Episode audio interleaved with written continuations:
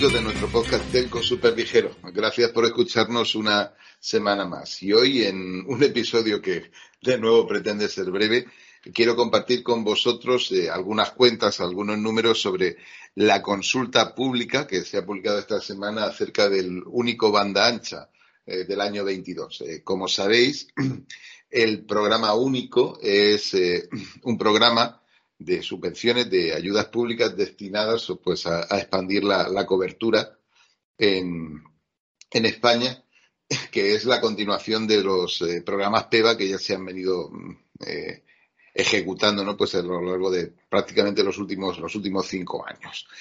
España es eh, en realidad una potencia mundial, ¿no? Pues a, a nivel de, de fibra óptica hasta el hogar y en particular de, cobertura rural de, fibra.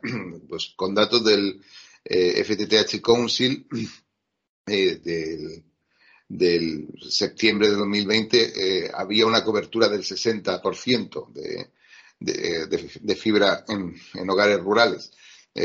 La última cifra que ha publicado la, la SETSI, pues ronda, la Secretaría de Estado, ronda el 65%. El 65%.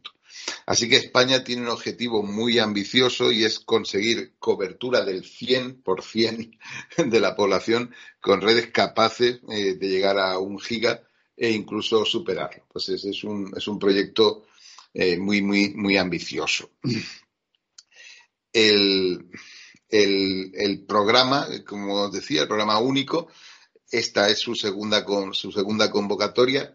Y si se cumplen los planes que deben cumplirse eh, asociados a la, ejecución del programa del año anterior, del año 21, eh, deberíamos partir de una cobertura expresada en unidades inmobiliarias, es decir, en sitios donde se puede, al menos teóricamente, dar el servicio de fibra del 95% para el total, total del país. Es decir, esta nueva extensión del programa debería llevarnos más allá de esa cifra que como veis pues ya es, ya es eh, altísima. El presupuesto eh, que se menciona, estamos todavía en fase de, consulta pública y bueno, pues queda mucha, mucha lana por cardar, eh, es aproximadamente 215 millones de euros frente a los 250, 249,5 que se, se adjudicaron, se asignaron en el año pasado, en 2021 y eh, la convocatoria de la consulta pública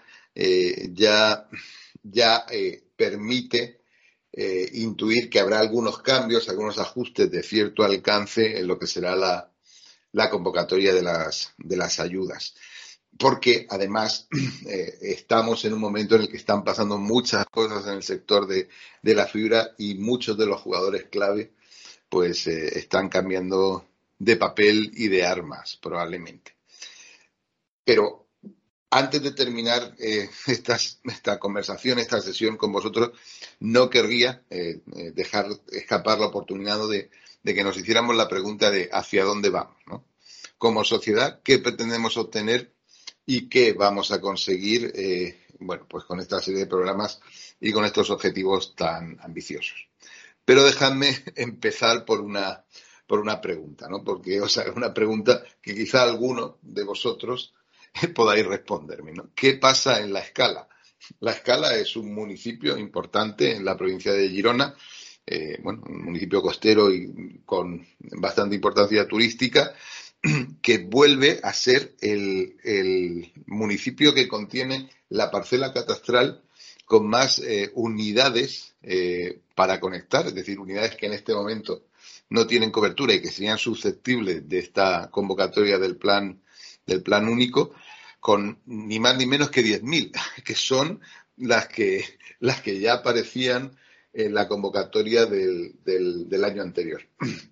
En la fase inicial, desde luego, porque eh, prácticamente desaparecieron en, en, en, las zonas elegibles finales de la que, que se subvencionaron. Y esto nos tiene que hacer reflexionar sobre eh, lo difícil, lo complicado que puede llegar a ser efectivamente, ¿no? Realizar esta serie de programas en esta serie de programas eh, en, la vida real, ¿no? Y lo difícil que puede llegar a ser también efectivamente, pues, desplegar infraestructura. Esto además añade una reflexión y es que la Secretaría de Estado, que es quien gestiona este, este programa, ha añadido una nueva categoría eh, de, digamos que de hogar, de unidad inmobiliaria eh, subvencionable o elegible, como, como se dice en la, en la jerga, y que serían eh, las unidades inmobiliarias que no disfrutan todavía y no tienen previsto hacerlo razonablemente en los próximos años, de una cobertura de hasta 300 megabits por segundo. De alguna forma, la Secretaría de Estado está subiendo claramente el nivel de exigencia y por eso pues ha recuperado una serie de unidades que estaban fuera del filtro que se venía haciendo en los años anteriores. Así que es razonable que los números no nos acaben de casar exactamente. Así que si alguien sabe qué pasa o qué pasó en la escala y si este año va a ser susceptible de recibir la red de fibra óptica que sin duda se merece, pues que me lo, que me lo cuente. Demos un vistazo, si os parece, al, material, ¿no? Al, digamos que a la distribución de zonas elegibles que se somete ahora a consulta y que nos da una idea de por dónde irá eh, finalmente el proceso. Estamos hablando de 1,6 millones eh, de unidades inmobiliarias, eh, lo que contienen, de las cuales aproximadamente 1,2 millones son eh, viviendas, es decir, hay un buen porcentaje, prácticamente un 24%, que se trata de otro tipo de, local, no viven personas, son negocios, fábricas, cualquier otro tipo de instalación. Bueno, pues todas estas unidades inmobiliarias están distribuidas ni más ni menos que en 379.000 eh, parcelas inmobiliarias, es decir, eh, digamos que zonas más o menos continuas, pues todas estas unidades, 1,6 eh, millones, están distribuidos en 379.000 parcelas. Como os he dicho, la relación vivienda-unidad inmobiliaria pues es de un 76% para el total y si echáis unas divisiones os daréis cuenta que el promedio de unidad por parcela inmobiliaria es muy bajo, de cuatro. Estamos, y luego vamos a leer un poquito más fino, pero estamos hablando, como no puede ser de otra manera, de unidades eh, ultra, ultra rurales. Nosotros hemos definido, para tratar de caracterizar estas, estas zonas, hemos definido eh, seis zonas diferentes que de alguna forma pues nos hacen ir cubriendo de más atractivo a menos atractivo para alguien que tuviera que desplegar el servicio, ¿no? Pues este universo completo de, zonas, ¿no?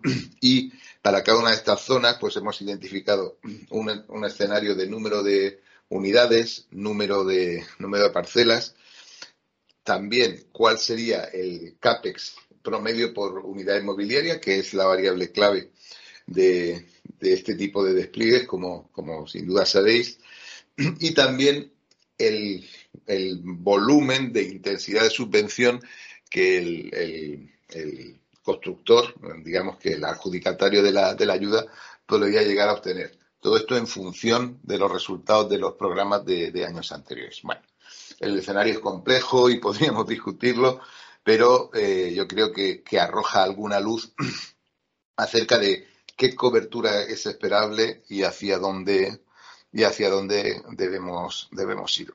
Evidentemente, y como sucede siempre en esta clase de, aproximaciones, pues las primeras zonas son las realmente interesantes, ¿no? Pues eh, la zona 1, que ya incluye ciento, el primer 10% de, de unidades eh, inmobiliarias, 165.000 aproximadamente, pues está solo, entre comillas, en 80 eh, parcelas catastrales y una de ellas es la escala, como, como, hemos dicho.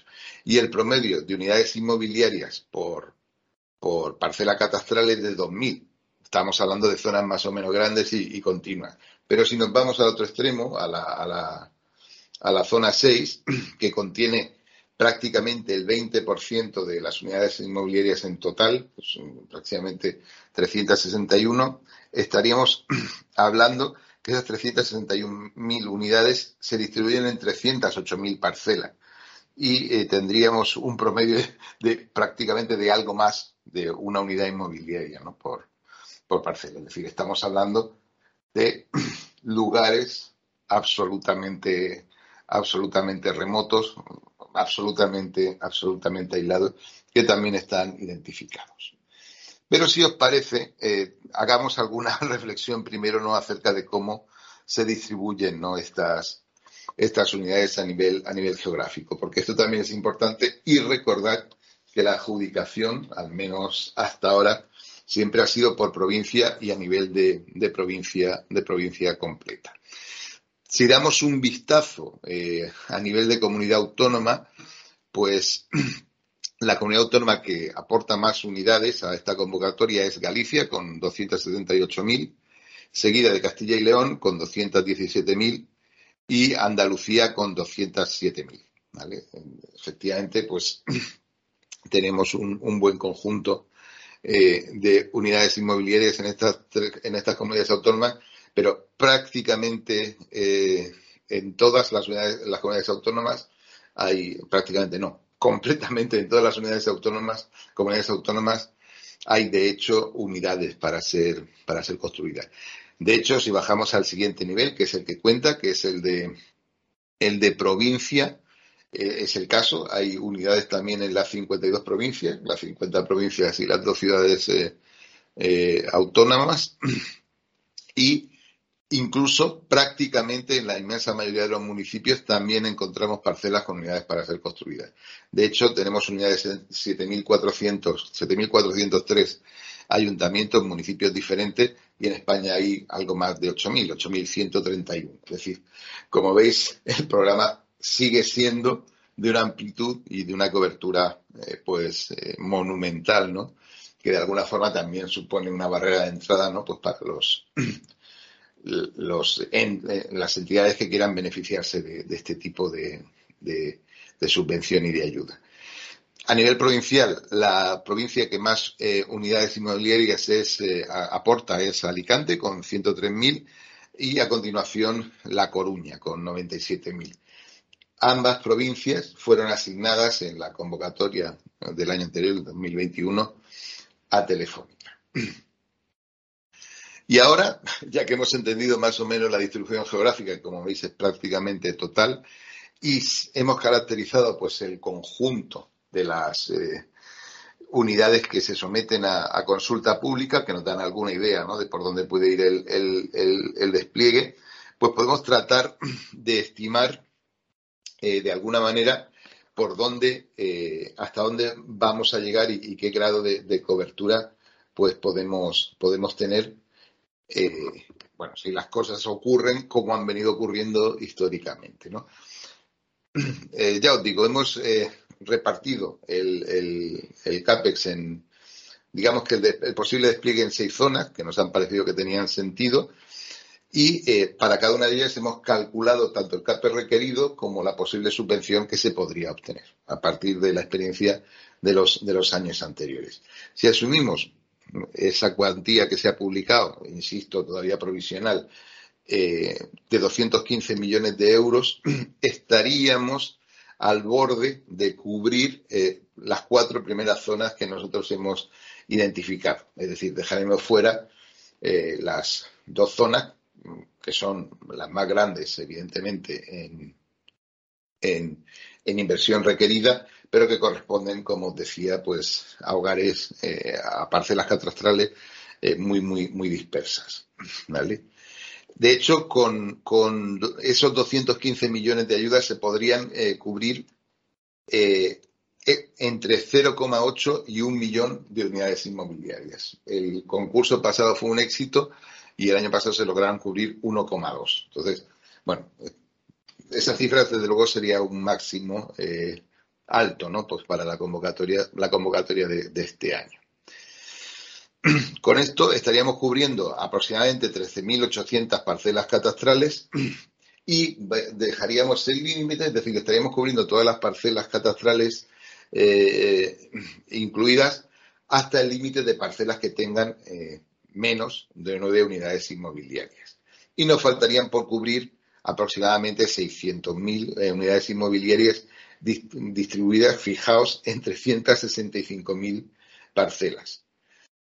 Y si esto pasara, eh, pues España eh, llegaría a tener, con el cierre de este programa, una cobertura en unidades inmobiliarias de entre el 97 y el 98%. Es decir, estaríamos subiendo dos o tres puntos porcentuales eh, de cobertura. Es decir, estaríamos muy, muy cerca de cualquier límite teórico para la cobertura, pero seguiríamos teniendo eh, fuera de nuestro alcance pues esos 600.000 eh, unidades inmobiliarias colocadas, ubicadas pues en parcelas absolutamente remotas y, completamente, completamente dispersas, ¿no? que deberían ser objeto de la convocatoria prevista ya para el 2023.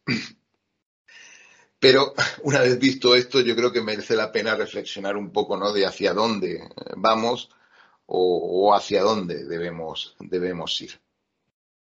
Eh, el, resultado del concurso de este año eh, se va a ver afectado eh, por, cambios importantes que, pues, que ha habido en el, en el mercado. ¿no? Pues Telefónica ha publicado recientemente su intención de, constituir una FiberCo, una compañía orientada a la construcción y comercialización de fibra en modo mayorista, ultra rural, es decir, muy probablemente esté contando eh, con comercializar estas eh, unidades. Y además, Adamo, otro de los eh, contendientes clave del año pasado, pues ha pasado de, ha cambiado de propietario de, de Ardian, también con una declarada intención de, de, continuar un agresivo plan, plan de despliegue.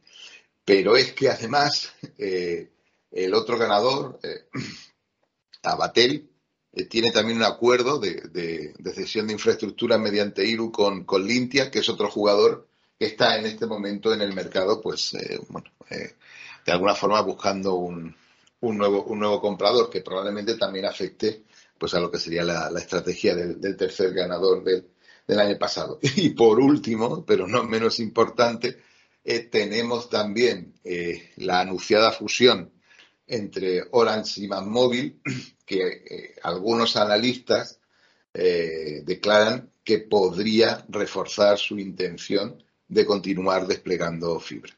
Si bien hasta el momento y en los últimos años ni Orange eh, ni Móvil han sido jugadores activos ¿no? en, este, en este área tan, tan, tan tremendamente rural y tan difícil de, gestionar. Lo cierto es que todas estas unidades que se están concursando son, a su vez, unidades periféricas, no todas, un buen porcentaje ¿no? de las del año pasado. Así que el, operador que esté construyendo eh, la provincia, eh, una provincia en, el año 2021, tiene una innegable ventaja eh, para el 2022, ya que puede de alguna forma disolver el coste de backhaul pues entre más y más unidades. Sin embargo, en la adjudicación del año pasado, en la que esto también era cierto, pues hubo, hubo cambios de provincias, es decir, provincias que eran de un operador pues fueron asignadas, fueron asignados a, otro. También, como una nota, si queréis, al margen, pero importante, eh, la Secretaría de Estado parece estar haciendo hincapié en la necesidad de garantizar que las unidades se van a poder cubrir con redes que superen los 300 megabits y que, por supuesto, puedan escalar eh, con naturalidad ¿no? al, al, gigabit. Eso supone claramente, eh, digamos que una llamada de atención ¿no? a las ofertas basadas en algún tipo de Fixed Wireless Access y también, aunque de manera menos obvia y algo más eh, difícil de justificar, una alerta ¿no? con respecto a los despliegues que traten de eh, minimizar el coste de backhaul usando eh, soluciones, soluciones RAD. Es decir, de nuevo, los jugadores que dispongan de una sólida infraestructura de backhaul eh, basada en, fibra cuentan pues con una, una innegable ventaja. Y por último, pero creo que la idea probablemente más importante es tenemos que pensar como sociedad qué vamos a hacer y qué queremos hacer pues para, para cubrir esas 365.000 parcelas en las que hay, por definición, menos de nueve unidades inmobiliarias y qué tipo de conectividad es óptimo eh, que tenga. Y a qué precio, porque bueno, también hemos hecho algunas estimaciones de, CAPEX y bueno, pues estamos hablando efectivamente de, de cantidades, como no puede ser de otra manera, pues, pues muy, muy altas. Así que esto es todo lo que os quería contar esta tarde. Gracias por escucharnos. Nos oímos.